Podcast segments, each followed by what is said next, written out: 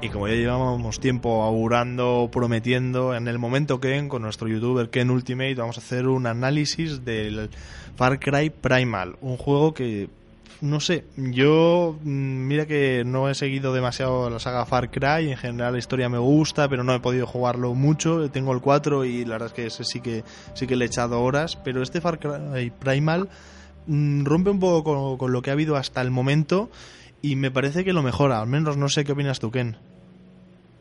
Hola Jaime, muy buenas. sí, sí, a ver, yo tengo que decir antes de empezar este análisis eh, que soy eh, muy fan de esta saga, soy muy fan de Far Cry, igual no soy del todo objetivo, y es mi saga favorita de Ubisoft, pero de calle, por encima de Assassin's Creed, de más de todas.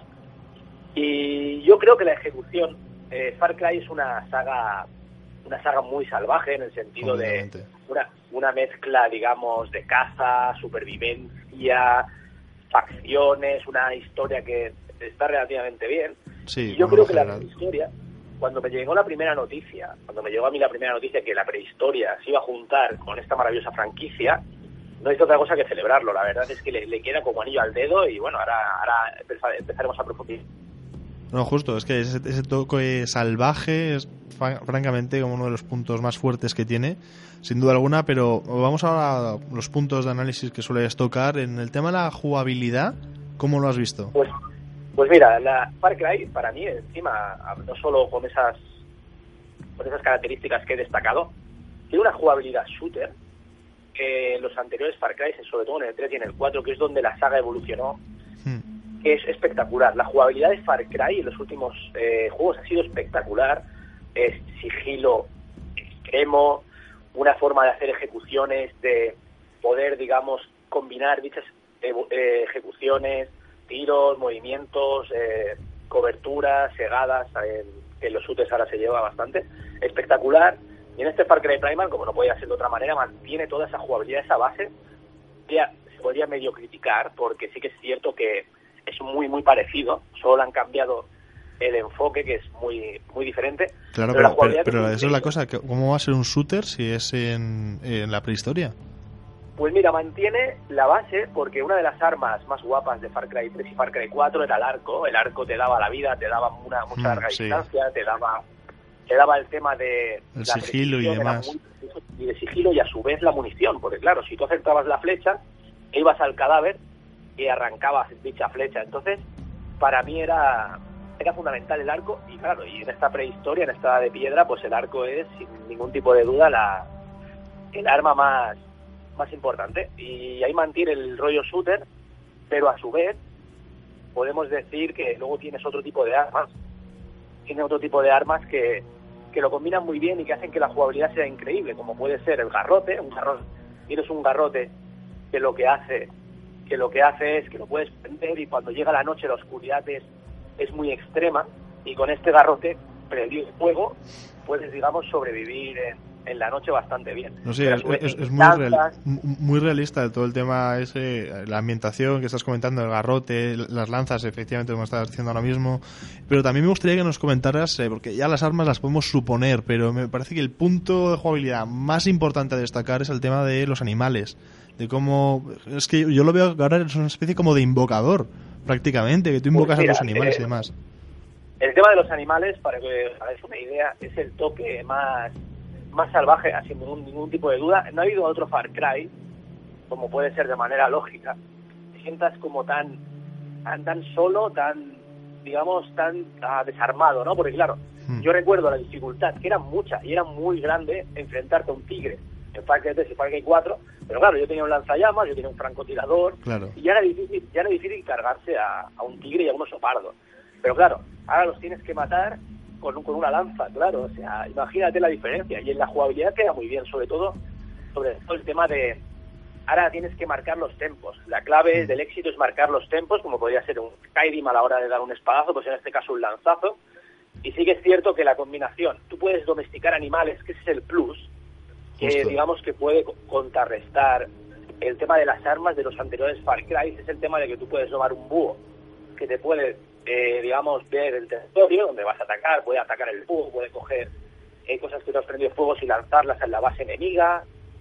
y diferentes cosas como puede ser, sí, sí, un- también, bueno, puedes domesticar a muchos animales. Tampoco os quiero spoilear todos los animales. No, no, no, no te preocupes si es que esto es básicamente para- para que la gente lo sepa y, y bueno, Sí, ya para, sabes. que os, para que os hagáis una idea, diferentes tipos de animales con diferentes características para entrar, para jugar con esa con tu imaginación, para poder entrar en un territorio de diferentes maneras. Mm, Bueno, pues eh, ¿podrías contarnos brevemente un poco la historia? Como el concepto que hay de fondo en el juego. Vale, pues la historia para que os hagáis una idea, básicamente nosotros somos de una tribu, eh, bueno, somos, nos llamamos Takar, o Takar, ¿vale? Yo realmente no sé dónde le sitúo la tilde porque es un... Luego entraremos en lo del, en lo del idioma, es un idioma inventado, luego lo profundizaremos. Básicamente somos un, somos un, bueno, estamos en una tribu, nuestra tribu son los Benja y nos llamamos Takar.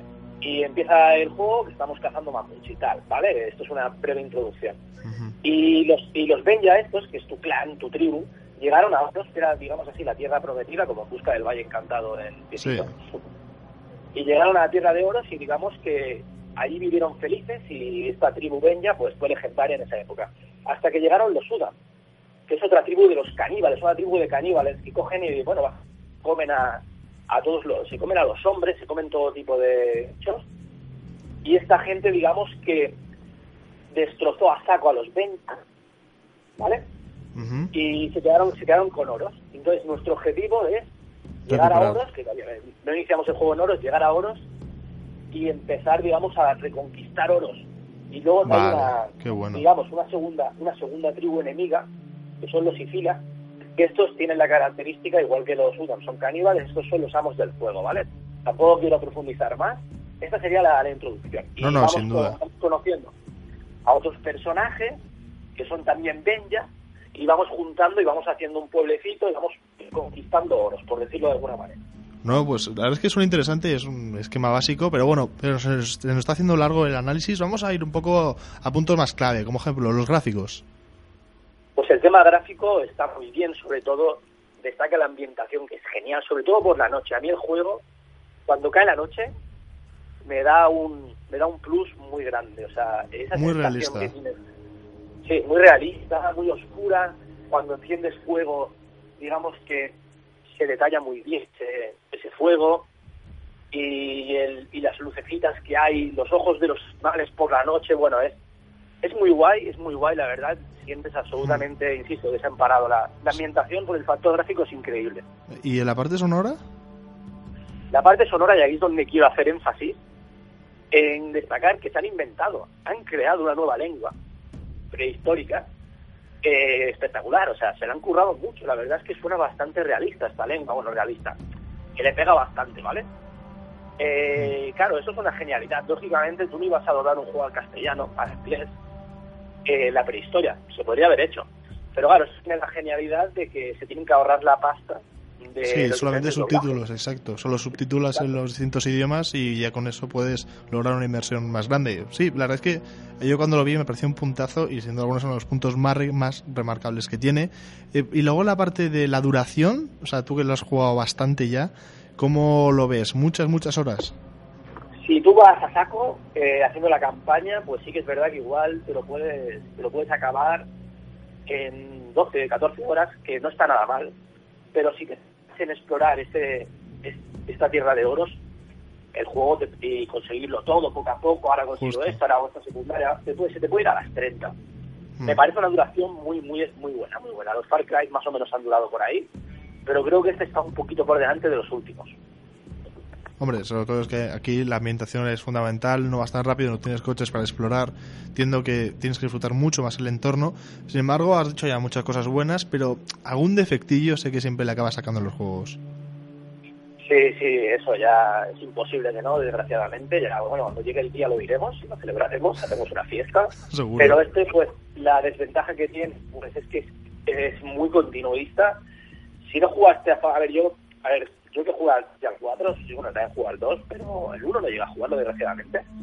El 3, el 4 son increíbles, son increíbles y la base es muy, muy parecida. Ese es el defecto más grande que le veo. Pero bueno, yo os digo una cosa, ¿eh? Si no jugasteis al 3 y al 4, ¿Mm? este os va a parecer eh, de obra maestra, pero lo que ha penalizado yo creo mucho la crítica es que sea tan continuista. La base jugable es, es es lo mismo. ¿eh? Sí. No se puede considerar un DLC, pero es que si lo hacen de 5 horas y lo, y lo adjuntan al 4, podría ser un DLC. Sí, sí, es verdad. Esa es la parte, Joder, bueno. digamos, el defecto más grave. ¿Y como conclusión del juego, qué dirías?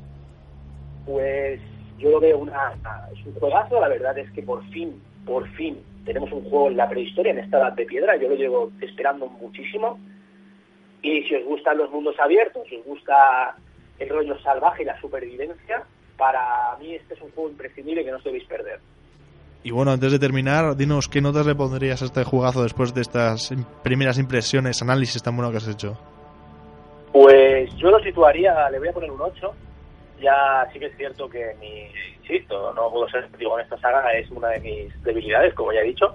Y el 8 es básicamente porque a nivel de supervivencia, ambientación, originalidad, eh, poder ambientar también esta tierra, me parece por ahí que es un juegazo y nada, pues mi 8, que, que quede. Pues genial, muchísimas gracias Ken, Eh, como siempre, perfecto análisis, mil gracias por todo, que además yo lo llevaba tiempo queriendo y esperando saber de este juego mucho más.